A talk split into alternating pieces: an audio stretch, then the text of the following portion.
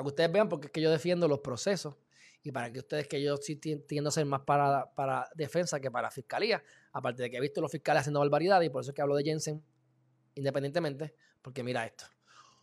Este hombre, lo hemos mencionado anteriormente, él estuvo 28 años preso por un crimen que no cometió, entonces tiene la mala suerte de que sale de la cárcel y ahora tiene problemas de salud, pues claro, muchacho.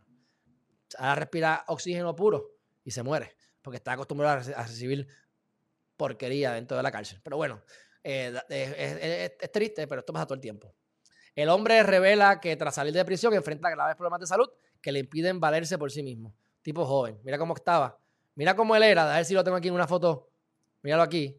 Espérate. Esta es. Mira esto. Así estaba. Así estaba cuando yo hablé de él. Esto fue en 2018. Que también Benjamín Torrecotay fue el que lo dijo. Míralo aquí. Míralo ahora. Eso pasa que tiene cáncer o SIDA, qué sé yo, cáncer, no sé. Se ve bien demacrado. Así que tiene 48 años, 28 años preso, es que está preso desde los 20 años, mi gente, por un crimen que no cometió. ¿Tú sabes cómo se debe sentir estar preso? Ahora imagínense que ustedes no hicieron que no cometieron ese delito. O sea, y después dicen que Alejandro es, qué sé yo, lambón, o que quiere trabajo de Gordon, o que, o que defiende a los criminales. No, no, no, es que ustedes son, es que los que piensan así son unos, unos mequetrefes que se pase por el proceso. Es más, pasan por el proceso y los meten preso como quiera ilegalmente. Porque el tipo es inocente. Porque los fiscales se prestan para lo que sea. A veces. No todo, vamos. Igual que el abogado de defensa, no todo, por algunos. Y los jueces ni se diga. Pero e, es una barbaridad. Así que dice, la felicidad que le invito a buscar un representante del Estado, la felicidad que le invitó a buscar un representante del Estado que tan brutamente lo trató resultó ser mucho más elusiva de lo que imaginó aquella mañana de brazos y lágrimas de alegría.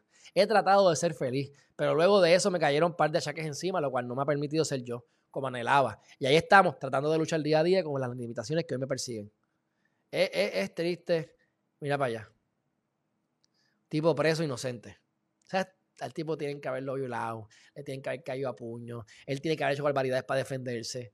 Es, totalmente innecesario, de verdad, que estas cosas ocurran. Pero después no me entienden porque yo defiendo el proceso. Porque hasta que no te pase a ti, ¿ah?